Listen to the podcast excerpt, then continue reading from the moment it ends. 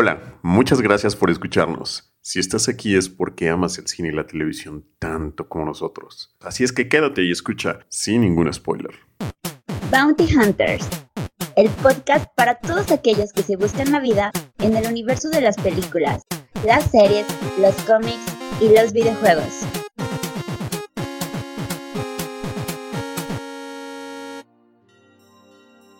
Hola a todos y sean bienvenidos al episodio número 21 de Bounty Hunter.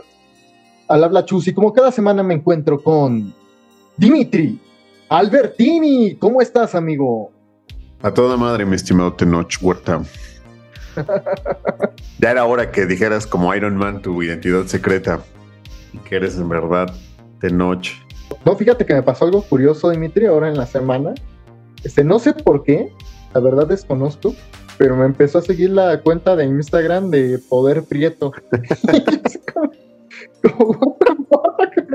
no digas mamadas, Mary Jane. Estuvo loquísimo. Sí, no, en serio, yo no sabía de qué se trataba, ya medio pregunté y dije, wow, es como, como una especie de movimiento social, ¿no? Está, está curioso, pero sí fue así como, ¿por qué a mí? ¿En serio? Neta, es neta es neta, esa contra, ah, qué padre que te siguió, yo la sigo, pero ¿por qué a mí? O sea, no.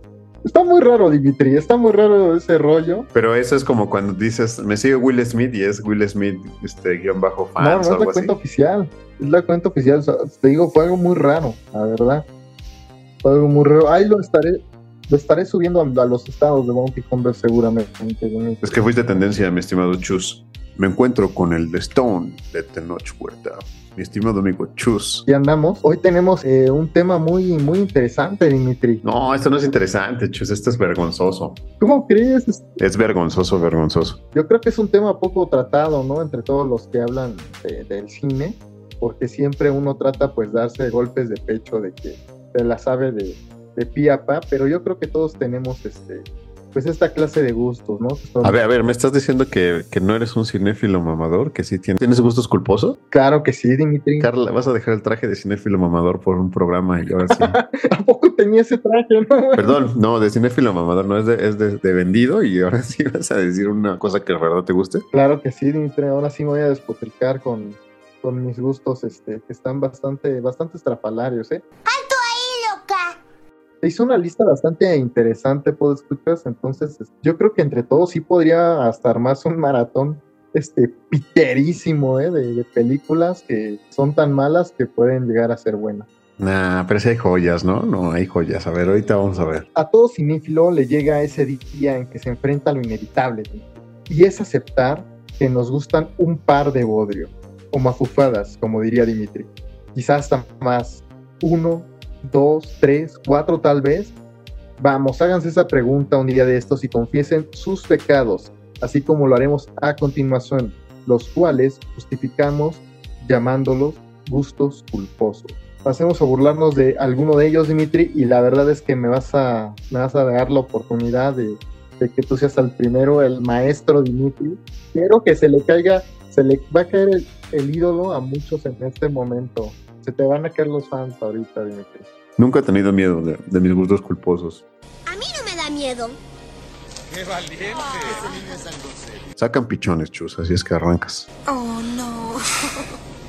Muy bien.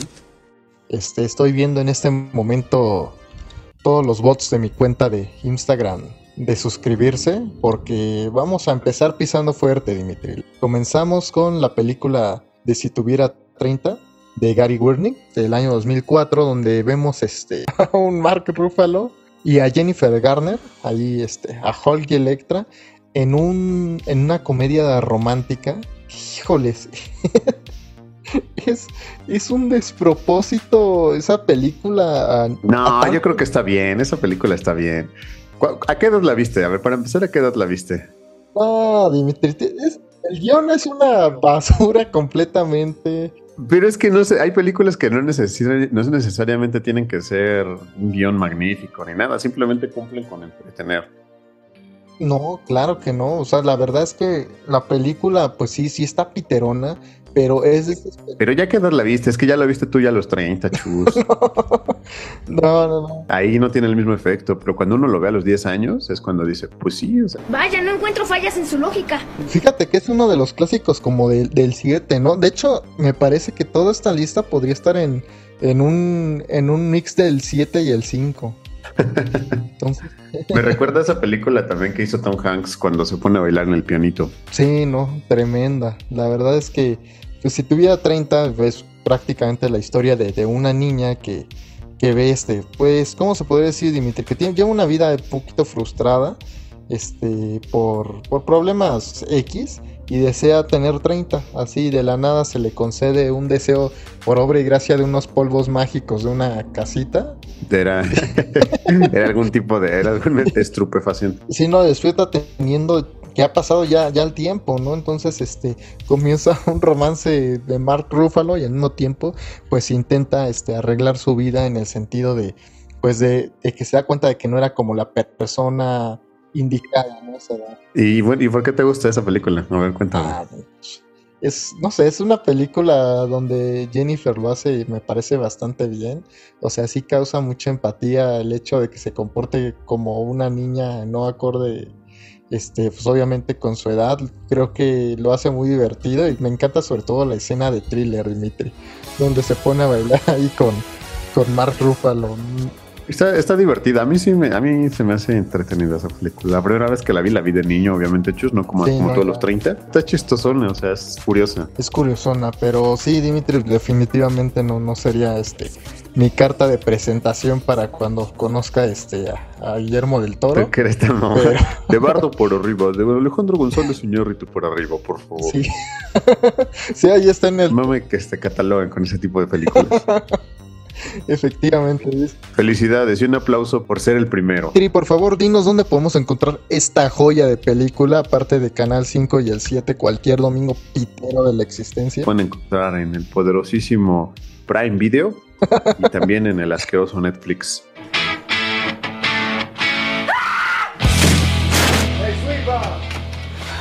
¿Cómo sé que ya no te han caído los cheques, Dimitri? Nunca me cayeron, chicos. Pero venga, bueno, pues ya que te, ya que te desnudaste aquí como, como acostumbras a hacerlo en tu página de OnlyFans, voy a hablar de una mía, un gusto culposo mío. Que cuando estaba chiquito a mí me, me entretuvo y debo de admitir que no soy fan de este señor, pero está ahorita muy de moda, que es Dwayne Johnson. Ah, caray. ¿Y quién es ese brother? Es un empresario, filántropo, luchador. Un productor, ¿no? También es productor. Pero bueno, cuando Dwayne Johnson todavía estaba siendo luchador en la WWE, hizo una película, hizo una participación en realidad en La momia como el rey escorpión y de repente los ejecutivos dijeron, pues no estaría mal que sacáramos la precuela de, esa, de ese momento, ¿no? De cómo se hizo y cómo se forjó ese momento en el que escuchas a tu voz tonta, ¿no? Esa que dice, llámala a tu ex. No, no, yo creo que más bien es como en, un momento de borrachera. Y creo que fue de las primeras películas en las que salía un luchador, digo, dejando de fuera a Hulk Hogan. Pues no sé, yo creo que el Santo y Blue Demon no estarían muy de acuerdo contigo, Dimitri. Pero creo que era de los poquitos, ¿no? Que se aventuraba a la parte de la actuación. Pero te tengo un dato interesante sobre ello, ¿eh? Fíjate que en ese momento fue el deportista mejor pagado en la historia de Hollywood por hacer un papel en una película. ¿Y por qué a ti te gusta tanto esta película, producto este abortivo del peor CGI que ha existido en la historia? bueno, a ver, para empezar, ¿de qué se trata? Es un guerrero que dentro del desierto se levanta contra un ejército. no manches, Dimitri, es Black Adam. Mm, pues todos los papeles de Dwayne Johnson son muy parecidos. Ahora, a mí me gusta mucho porque lejos de decir que está CGI feo o que tenga una historia que está chafona, al principio cabe recordar, y esto quizá pueda rayar un poco en spoiler, pero son los primeros tres minutos, así es que adelanten 20 segundos. Es un, es un dúo de hermanos, entonces yo tengo un hermano y justamente asociamos como esa parte, esa parte donde le dice un diálogo, hermano muere bien antes de salir a batalla la utilizamos mi hermano y yo mucho y pues conectamos, conectamos con el personaje y ese personaje pues era Dwayne Johnson y su carnal. Por eso es que le tengo como esa estima y aparte de que al principio tiene una de las este, escenas como más caóticas y de llenas de acción y violencia que que han salido o que he visto en, en el cine. Los primeros tres minutos son muy, muy divertidos y ya de ahí en adelante pues la película corre. Entonces tiene un buen storytelling, sí, tal vez no tenga la historia, tal vez sea lo más predecible, tal vez sean unas actuaciones muy rígidas por parte de, de los actores que aquí salen, pero pues mira, la dirigió Chuck Russell y Chuck Russell hizo La Máscara, entonces pues ya sabrán más o menos como de qué va, ¿no? Ya tiene 20 años la película y ya, ya me empieza a tronar la rodilla. Dwayne Johnson tenía cabello, Dimitri, ¿cómo te atreves? Es una peluca, es una peluca. Por cierto, un dato interesante, ahorita que estamos en la máxima piterez de Bounty Hunters, el capítulo más pitero. este, The Rock, mucha gente piensa que es calvo y no, le crece el cabello perfectamente, pero él dicho que, que, es horrible su cabello, que es como, como una, este... Como el tuyo, Chus. Ándale, como el mío, Dimitri, pero así como una estopa y que de plano, ¿sabes qué? Prefiero estar calvo y mamey. ¿Dónde podemos ver el Rey Scorpion Chus para que me, terminando este episodio me corra, corra a verla? Mire, señores, si ustedes quieren que les dé este dé un mal de ojo o algo por el estilo, pues está disponible en Claro Video y en Prime Video. The Scorpion King. Es más, me salto a Crepúsculo. Bueno, Dimitri, pues déjame ponerte en contexto del año 2008. A ver, a ver, espérame, espérame, espérame.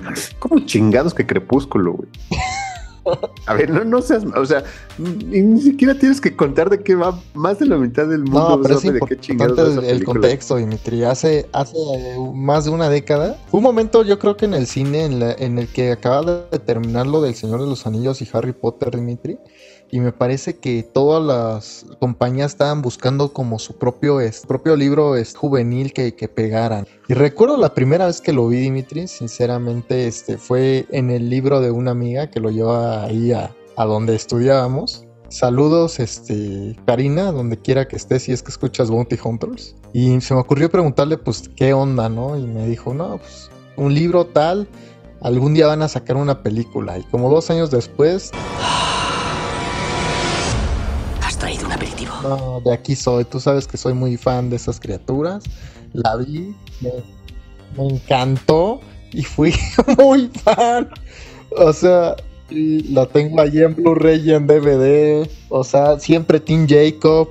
No, no puede ser, no, me mato, me mato, me mato. Fui a, al estreno a medianoche. A Perdónenme, por escuchas, este, tal vez este sea mi último episodio de Bounty Hunters, pero sí tengo que, que este, confesarme como un fan de Crepúsculo hasta la fecha. Que te perdone Dios, porque yo no te perdono, Chus.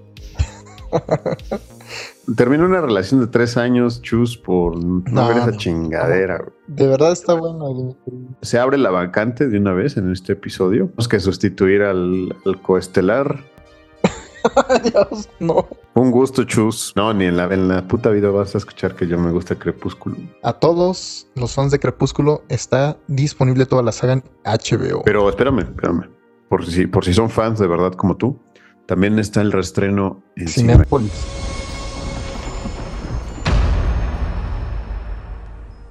Hablando de 2008, me recuerda que, que, tenías por eso entonces, este, pues como 30 años, pero pero yo tenía 17 aproximadamente y creo que va muy relacionado con nuestra próxima película. Si tú tienes 30 desde hace 15 años, no, no me jodas. Como Edward Cullen.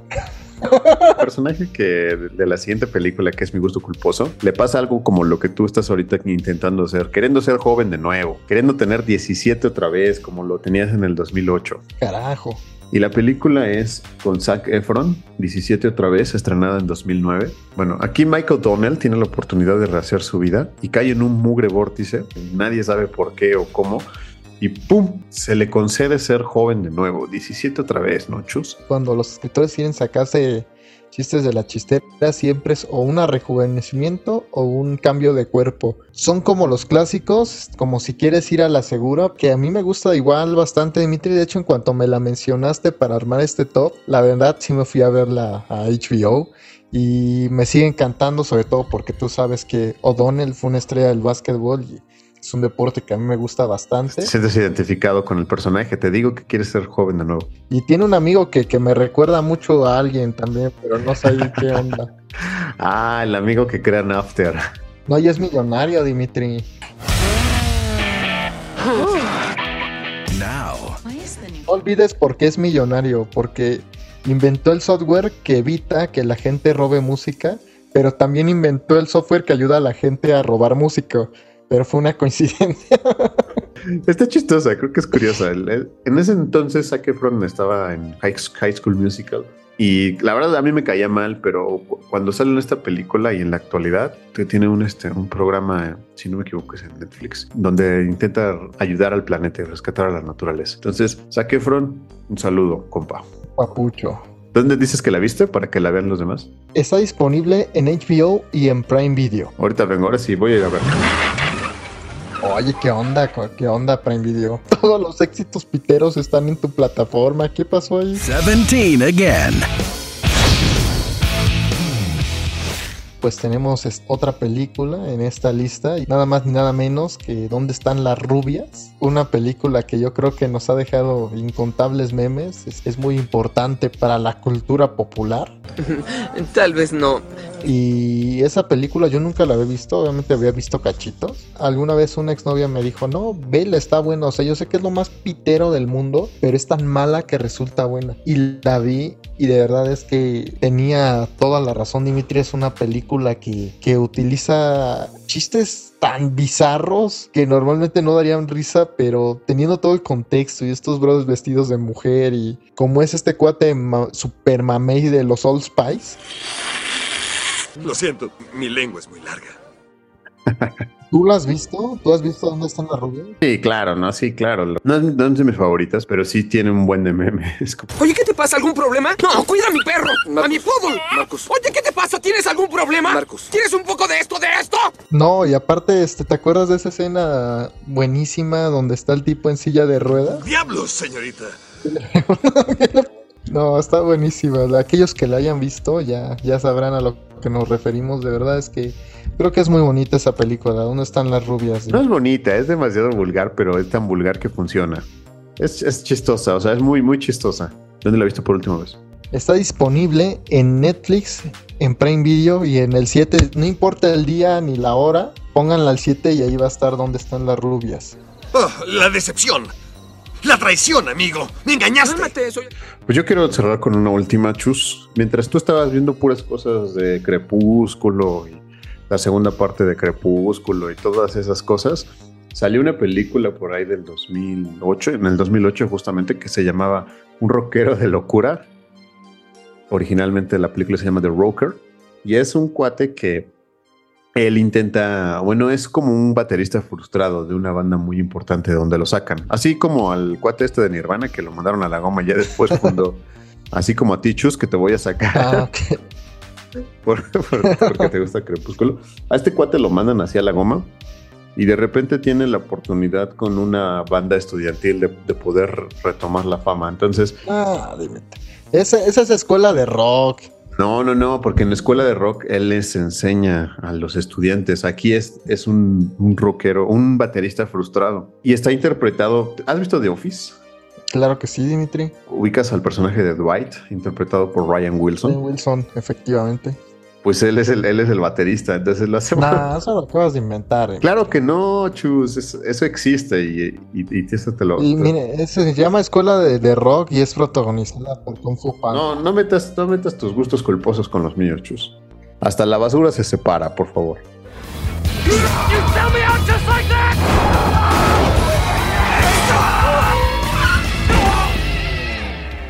Ok, Dimitri, continúa. No sé, es de esas cosas que para quienes les gusta el rock y para quienes les gusta este género, pues les va, les va a entretener porque sacan como muchas parodias y muchas situaciones que, que los rockstar ha- hacían o, o hacen Ok, Dimitri, ¿dónde podemos ver este, esta, esta película? con su distribuidor de torrento favorito, porque no está en ninguna plataforma de streaming, pero sí vale la pena mucho verla. Es más, voy a ver un rockero de locura. No me toques. The Rocker.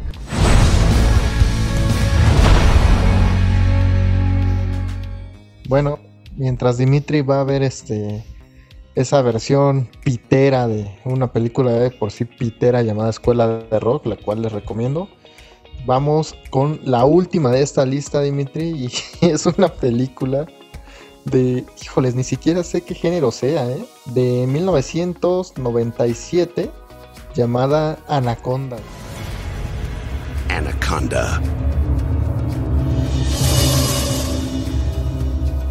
Que cuenta con la participación protagónica ni más ni menos que de J-Lo. Actores piterísimos, Dimitri. No, ¿qué te pasa? No, yo creo que en su momento eran actores no reconocidos, pero que ya después agarraron mucha fama. No, sí, me, me, me queda claro que J-Lo ha llegado muy lejos. No en balde está casada con un viejito productor de Hollywood. ¿No estaba casada con Ben Affleck? No, Dimitri, ya no. Sí, yo, yo sí, estaban casados. Ah, no, es hasta Lía, perdón. No manches. No, la verdad es que Anaconda es, este, es una joya de esas del 5, Dimitri. Se veía piterísima los efectos especiales que, que utilizaban. La trama era tonta. No, no inventes, ¿cómo, ¿cómo es que me gusta? All right, everybody, double check your gear, make sure it's all on board. Pero sí fue un hitazo, pues imagínate, es- estaban muy de moda en los noventas poner un animal como protagonista, que, que era el malo, como garras, Como que todas las películas trataban de conseguir su, este, su tiburón, ¿no? y eso lo hacía interesante. Me acuerdo que en 2004 salió una continuación llamada Anaconda 2. Bueno, ¿y a ti te gusta Anaconda, Dimitri? No soy muy fan, hace mucho tiempo. En su momento la vi, cuando salía en el 5, como dices, pero, pero no recuerdo haberla visto recientemente. ¿Dónde la podemos encontrar para darle un vistazo? Porque creo que sí vale la pena revisitarla. Sí, lo puedes encontrar en Star y como todas las demás en esta lista está disponible en Prime Video. Oye, se está evidenciando Prime Video, Dimitri. Se, se está evidenciando que, que te dio un chequezote Prime Video, ¿eh? Con razón querías hablar de todas estas películas. Sí, no, peliculones de, del cine. pero, ¿cómo ves la lista, Dimitri? Sí, sí te animarías, este, sí te animarías a aventarte un. Pues, he- pues he visto todas, Chus. He visto todas, Chus. ¿Un maratón? No, un maratón tal vez no, pero sí. Pero sí, sí ir a ver una que otra. Bueno, pues yo ya empecé con 10. Tendré que ir a ver. Excepto Crepúsculo, Chus, que ahí sí Ah, tenemos que hablar terminando Una este chulada. Por siempre, Tim Jacob. Un suscriptor nunca llega tarde, ni pronto. Llega exactamente cuando se lo propone. Así que suscríbete y síguenos en nuestras redes sociales.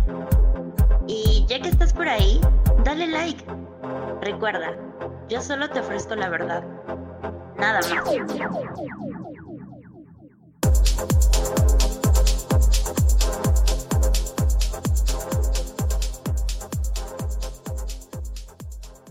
Hola amigos, gracias por continuar aquí en Bounty Hunters. Tenemos ya nuestra segunda sección donde tendremos una reseña de la más reciente película de Marvel, que esperamos que ya para estas fechas ya la mayoría de todos ustedes la hayan visto y ya nos hayan spoileado. Eh, estamos hablando ni más ni menos, Dimitri, de Black Panther. Titulada Wakanda Forever, Dimitri. Ambos tuvimos la oportunidad de lanzarnos a verla. Y dime, Dimitri, ¿qué te pareció? Porque tengo entendido que, que a ti sí te, sí te mandó un cheque Disney por ahí. No, no, o sea, después de pasar lo de los gustos culposos, creo que ya cualquier película pudiera ser buena, ¿no? Voy a decir que esta película la vi sin ningún afán. No esperaba más que un puro entretenimiento. Y en lo particular creo que cumple con eso, ¿no? Me, me causaba mucho morbo cómo lo iba a hacer Tenoch Huerta, porque de ser un personaje y un actor, digamos que no tan reconocido, a formar parte del, del crew de Marvel, pues resultaba un reto bastante, bastante difícil, ¿no? Tanto para él como para uno como espectador de, de, cre- de creerlo, ¿no? Después de verlo como Caro Quintero en Narcos y de repente ya verlo como un superhéroe, pues sí, sí era un salto bastante interesante. Eh, creo que lo, en lo general la película cumple porque entretiene, sobre todo la primera hora y media, a mí me parece bastante entretenida. Me gusta mucho cómo ponen, que ya nos, nos platicarás ahorita de, del personaje de Tenoch, pero esta cultura de, Te- de Teolocan, pues de la, de la partida de, de Chadwick Boseman, eh, se supo que se tenía que hacer una reestructura al guion porque pues murió, ¿no? Y en esta película tratan de adaptar y llevarlo a la película, de la vida real a la película. Y creo que esa parte de cómo la retratan, cómo lo, lo justifican, pues me parece en un sentido orgánico. Como bien mencionas, la partida de Bosna nos, este, nos tomó por sorpresa a todos. En este momento, pues se tuvo que barajear diversas posibilidades de cómo iba a continuar la franquicia. Se buscaba este, que regresara, por ejemplo, Michael B. Jordan. Eh, se tuvo muchos problemas con, con la actriz que interpreta a la, a la hermana de el rey T'Challa, porque tenía ahí una campaña antivacunas que por poco la deja fuera de Marvel. La verdad es que es una película que pasó por muchos problemas para salir. Creo que al final lo único que, que rescato de la, de la película es, es, es a Tenoch Huerta, justamente. La película siempre se ha caracterizado, Black Panther se ha caracterizado por representar a una minoría, en este caso los afrodescendientes, y ahorita lo integraron muy bien con los, con los mexicanos, ¿no? Directamente con la cultura maya. A mí me gustó, o sea, me- en ese sentido me gustó mucho, pero creo que en la parte de la coreografía y las, los últimos 40 minutos de la película decae y decae bastante al punto de decir otro producto más malo de Marvel. Creo que es donde flaquea, donde flaquea y donde a muchos no les va a gustar. Tú, tú, tú, tú que, tú que eres turbo fan de los cómics, ¿qué te pareció en general la película? curioso sin mención de, de Namor, porque es un personaje que estuvo saltando de editorial en editorial. O sea, los derechos el, el señor este, Bill los estuvo vendiendo y conforme iban quebrando las editoriales, él los iba recuperando, ¿no?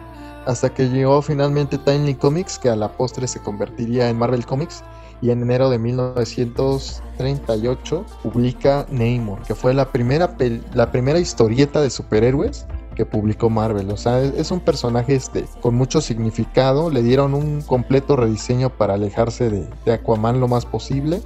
Creo que el diseño e- es, este, es bueno. Creo que, creo que Tenoch lo hace por él. Calificación Bounty Hunters de Chus. 2.5 Dimitri, la película es larga, la película tiene agujeros de guion terribles, lo mejor de la película es Tenoch Huerta y una película más de Marvel, a la altura de sus series y sus películas que nos ha mostrado recientemente. Nada más que comentar. Y no tiene mi sello Bounty Hunters, Dimitri. Pero sí vayan a ver por Tenoch. Pues mira, ya voy a tratar de equilibrar esto y creo que al final vamos a llegar a un acuerdo de una calificación correcta. ¿Cuánto? ¿Cuánto? Yo, yo por, por el tema de, de, de Tenoch, de cómo le, le, imprimi- le trataron de imprimir y, y no menospreciaron la cultura mexicana, le pongo 3.5. Lo que nos da una calificación Bounty Hunters de 3, ¿no? Que es bastante justa. Está bien. Creo que un 6 está bien, o sea, no, no, no, no, no estamos como exagerando.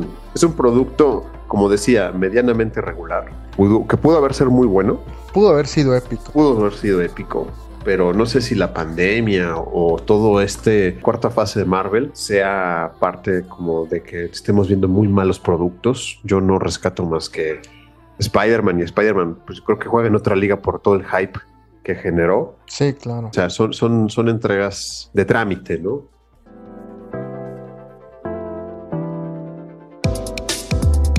Un gran podcast conlleva una gran suscripción. Suscríbete y síguenos en nuestras redes sociales. No olvides compartirlo. Ayúdame, suscriptor. Eres mi única esperanza.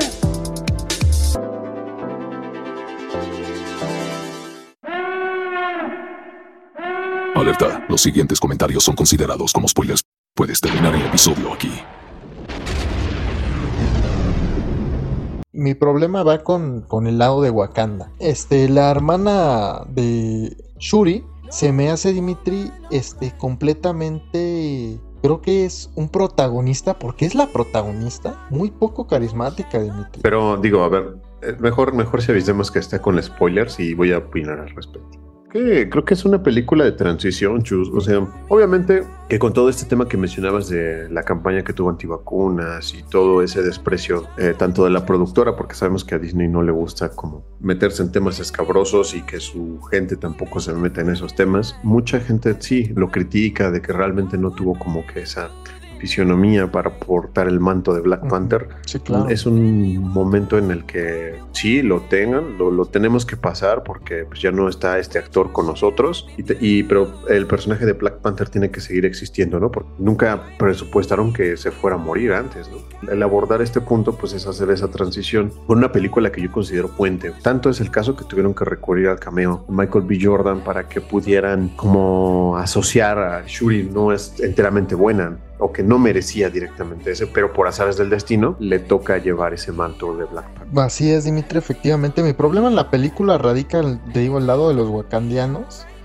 Porque ya su tecnología se me hace absurda, Dimitri. Ah, pero ya estás hablando como señor Chus. Tocando ese tema de Wakanda. es que- Creo que antes nos los habían puesto en películas previas como una nación sublime, como una nación unida, como una nación que tenía pues toda esa capacidad, tanto tecnológica como social, de poder subsistir por sí misma, ¿no? Sin necesidad del mundo. Y aquí, pues resulta ser como, como muy pobre, ¿no? Pobre en el sentido de que de, ponerlo así como algo místico, te lo ponen como una ciudad cualquiera, Vuelvo y repito, o sea, mi problema es con la tecnología wakandiana, puntualmente. Pues que no te arregla el guion, Dimitri. O sea, en una escena, en la primera escena, ves a Tenoch con cinco, con cinco peleles que darle en la torre a toda la ciudad. Y es como si el escritor mismo dijera, chin, ya lo hice muy fuerte, ya lo arreglé. Y, y así en dos minutos construyen un traje de Iron Man, otros trajes de Iron Man para estos. Este, invéntate un, una plantita que, que no pudiste desarrollar con ayuda de un de un brazalete que nada tenía que ver. ¿De dónde sacas una planta, Dimitri? Y casualmente 98% de... O sea, había escenas en las que en las que ya ves que tiene este poder como de sirenas los el pueblo de Tenoch y decía Shuri, "Ten ponte esto." En los, o sea, como ponte esos tapones. ¿De dónde sacaste los tapones? o sea, no, Eso sí estuvo chafón. se me hace como que la tecnología es la excusa para arreglar el guion. La parte coreográfica también le quita un boom porque si bien te están presentando dos pueblos que son completamente suficientes y fuertes, o así lo intenta plantear toda la película, de pronto cuando es viene el enfrentamiento, pues es prácticamente como si se agarraran en las, en- saliendo de la escuela, ¿no? A golpes, ahí se aventaron unas botellas y también la resolución de cómo termina subsanando ese conflicto, me parece la cosa más tonta, ¿no? Ya llegamos, somos amigos, no se peleen, no manches. Dimitri. Ujú. Sí, claro, o sea, no sé a ti qué te, qué te pareció esa, esa parte de la cultura, tú que te consideras tan mexicano siempre, Esa parte, híjole, se me hizo medio chafa la, la ciudad, la verdad. ¿te O recordó Xochimilco? Yo creo que estaba mucho más bonita la ciudad de. No, no, Dimitri, creo que se veía más chida la ciudad de, Binks. Pudieron darle más este, granilocuencia a, a, a esa ciudad. O sea, realmente te muestran como un plano general de como de un patiecito y ya lo demás es el cuarto de Tenoch donde está pintando y donde las tenían prisioneras. O sea, es muy poquito lo que se muestra a comparación de cosas como lo que habíamos visto en este en Aquaman, por ejemplo. Y no sé, Dimitri, la verdad es que yo sentí que al final sí farmearon un poquito a, a Tenoch Huerta. Es que es un tipo con la fuerza de, de Hulk. Y creo que lo había demostrado en la primera parte y en la segunda no sé cómo Shuri lo, lo venció y Cuando le rompieron su alita. Mi alita. ahora este brother que hacía este a Black Panther, al rey T'Challa, tenía un carisma, Dimitri. De Civil War tenía un carisma, cosa que no tiene esta, esta actriz que interpreta a su hermana. O sea, híjole. El- ahorita que tocaste lo de Chadwick Boseman, ¿no se te hizo como de mal gusto que tanto mencionarlo, mencionarlo lejos de ser solemne y remembrarlo bien? Me parece como que están sacando eh, dinero, ¿no? De- del dolor que ya al final terminan con una escena post créditos. Pues ya se murió. Pero no se preocupen, amigos. Ya tenemos su sustituto. Y se llama igual. Qué terrible tributo, ¿eh? Qué terrible y qué pena, Marvel. Que haga un mejor tributo rápido y furioso 7 que tú. Yo no lo sentí para nada orgánico. Y anticlimático. Anticlimático. Te digo, ya cuando Rápido y Furioso lo hace mejor que tú. Híjoles, está cañón. Pues ahí la tienen, amigos, nuestra opinión sobre Black Panther, Wakanda Forever. Obviamente, este siempre se le va a desear lo mejor a Tenoch Huerta en este y próximos proyectos que venga, que no tenemos duda que su carrera va a dar un alce importante. Desde aquí le mandamos un saludo, pues sabemos que es uno de, de nuestros más fieles seguidores y continuamos inmediati. Antes de saltar a otro tema, porque si no ya no voy a poder hacer la pregunta. Fue muy difícil grabar las, las escenas de, de Stone, de Tenoch Huerta. ¿De doble de riesgo, Dimitri? Pues solo, solo cuando salía este en cueros, Dimitri, que es en toda la película, pues obviamente de noche está mamey. Yo creo que te faltó un poquito más de, de brazo. ¿eh? No, te- me faltó de todo, Dimitri. Me sobró, me sobró chichi y lo. Te sobró sol, te sobró sol y te faltó ejercicio. Bueno, Dimitri, pues hasta aquí esta reseña, este programa dedicado a nuestros gustos piteros y a una película de la que se esperaba bastante y creo que quedó. Hay dos trenzas. este. No. ¿Entra dentro de los gustos culposos? No sé, no sé. ¿Por qué no dices a nuestros escuchas que nos sigan en nuestras redes sociales? Ah, saludos, vengan los saludos. Sí, sí, sí. Lo que nos sigan en nuestras redes sociales nos van a encontrar como Bounty Pot. Eh, y no tenemos saludos ahora de la audiencia. Claro que sí, Dimitri, de la queridísima. Uy, vengan, vengan, que eso es la, mi parte favorita también como la tuya. Angélica Escobar, Dimitri. Ya, ni siquiera tengo que leer su nombre porque creo que es una de nuestras fans más este, acérrimas, que más quiere el, programa, siempre comentando en cada episodio, siguiéndonos en cada red social y, y por ahí este, tuvo una petición medio, medio curiosa, Dimitri. Vamos a esperar que, que hablemos un poquito del cine coreano. ¿Cómo ves? Mejor de la música coreana, ¿no? Con BTS. Por ahí sé que otra fan, otra fan que escucha le, le gusta mucho. no. Sí, otra gran fan de Bounty Hunters, ¿eh, Dimitri? Y también otro saludo que para quienes nos siguen habrán visto que los memes de Chus están a la orden del día, digo, del administrador de Bounty Hunters. De Community Manager de Bounty Hunters. Mándenle saludos, besos, propuestas, pero también un saludo, un saludo a Sadie Lisset, quien fue la primera en darle like Claro a sí. la publicación de la presentación del episodio de Bounty Hunters de Bardo, donde Chus se desvivió hablando de y halagando a Alejandro González Iñárritu. Ah, objetivamente, obviamente. Entonces, un saludo a Sadie. Sí, no olviden seguirnos en todas nuestras redes sociales, Dimitri. Pues entonces es hora de despedir el programa. Pero antes, pero antes, pero antes, pero antes. Chus, Sí, ¿vas a ver el mundial? claro que sí. Quizá Claro haremos que sí, un episodio especial para, para el episodio número 22 de Sería interesante, Dimitri. Vamos a ver por ahí películas, tal vez relacionadas con este gran deporte. iremos algo más allá. Pero bueno, muchas gracias por escucharnos hasta aquí. Nos escuchamos la próxima semana. Cuídense mucho y nos veremos luego. Nos veremos en el futuro, amigos. Bye. Adiós.